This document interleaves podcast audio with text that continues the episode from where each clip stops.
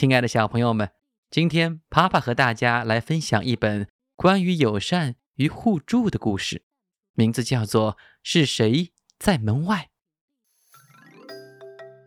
萝莉猪和香洛羊是门对门的邻居，也是最好的朋友。他们俩经常一起坐在花园里，兴致勃勃地聊一聊从别处听来的八卦新闻。可是，忽然有一天，咦，从哪儿传来一阵轰隆隆的响声和轮胎的吱吱声？茉莉猪一下子从床上跳了起来，想窜到窗口，想去看看到底是怎么回事儿。真叫他不敢相信自己的眼睛啊！乖乖龙地洞，就些草大葱。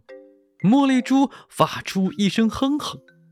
就在他隔壁屋子的门前空地上，开来了一辆大卡车，车上满满当当的装着一堆稀奇古怪的箱子、盒子和家具。透过卡车窄窄的车窗口，茉莉猪看见了两个怪家伙。没治了，这两个家伙看上去又野蛮又危险。不管怎样，我一定要快点把这个大新闻告诉香罗羊去。茉莉珠这样想着，也就这样做了。香罗羊，香罗羊，我们这儿搬来了新房客。茉莉珠气喘吁吁地叫着：“是一群青面獠牙、胡子拉碴的野蛮家伙，是吗？”香罗羊有点好奇地问：“那你和他说什么话了吗？”“还没有，可是我已经透过窗子清清楚楚地看到他们了。”茉莉猪颇有点得意地说道。就在这时，门铃响了起来。“哦，肯定是那家伙来了。”茉莉猪吓了一跳。“哇哦，我还真觉得有点紧张呢。”香罗羊说着，就走过去要把门打开。茉莉猪小心翼翼地跟在他们后面。“嗨，你好，我叫威利熊。”站在门槛上说话的是一只翘着尾巴的浣熊。“我叫无敌虎。”站在浣熊旁边的狐狸也做了自我介绍。“我们今天刚刚搬到隔壁的那座房子里，我们打算在那里开一个金枪鱼宴会。到时候您要能赏光参加的话，我们会不胜荣幸。”香洛羊听到这话，又惊又喜。你们真是热心，要是有啥我们能一起帮一把的，你们可千万要吱一声啊！当香罗阳和客人正寒暄的时候，他听见茉莉珠正在背后发出一声嫉妒的哼哼：“哼，金金金枪鱼，难吃透顶的东西，还是把它们留在瓜爪国的太阳底下晒鱼干吧。”香罗阳对他说。不管怎样，我觉得这些家伙还是挺厚道的，而且金枪鱼的味道也挺不错的。第二天，茉莉珠和香罗羊一直在津津有味地看着维利熊和无敌狐是怎么把那些古怪的家具搬进房子里去的。哼哼，没有一样值钱的东西。茉莉珠不屑一顾地抽了抽自己的翘鼻子，他们根本就没有半点品味。但是香洛阳倒觉得他们搬来的每样东西都十分有趣。威利熊是不是以前做过船长这一行？也许还航行到太平洋去过呢？这个说法我倒觉得挺靠谱。这两个家伙就是十足的海盗嘛！茉莉珠赞同的答道。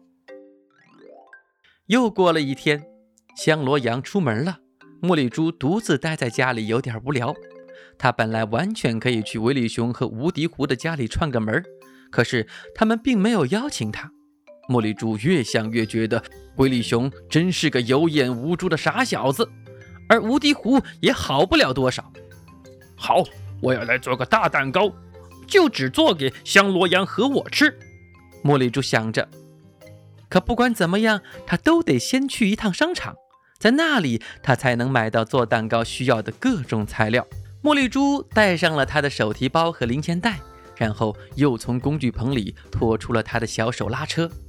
他还有什么需要带上的？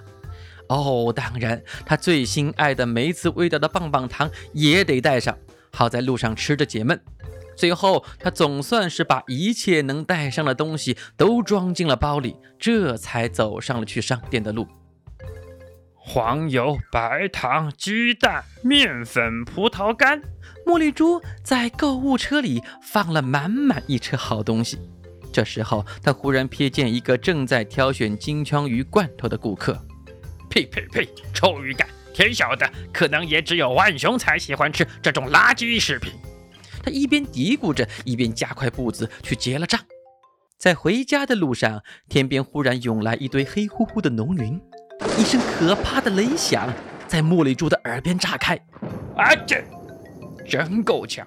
茉莉珠打了个喷嚏，有点不安地看着前面的路，好像就要下雨了，而且还是大雷雨。但愿在我回到家之前，大雨别把我浇成个落汤猪。特别怕打雷的茉莉珠立刻向着家的方向撒腿飞奔起来。赶在大雨落下来之前，茉莉珠跑到了他的家门口。但是，怎叫一个背运了得呀！他竟然找不到开门的钥匙了。他翻遍了全身上下的口袋，可全都是白费时间。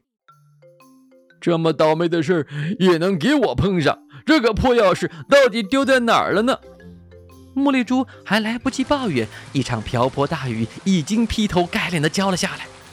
雷声轰鸣，茉莉珠从鼻子到脚趾头全都被淋了个透。茉莉猪，你好呀！就在这时，一个很耳熟的声音从他身后传来：“无敌湖刚做了点热巧克力，你要不要也来喝上一杯？”威力熊举着一把大伞走到茉莉猪的旁边。茉莉猪什么话也没有说出来，只是点点头。谢谢你们。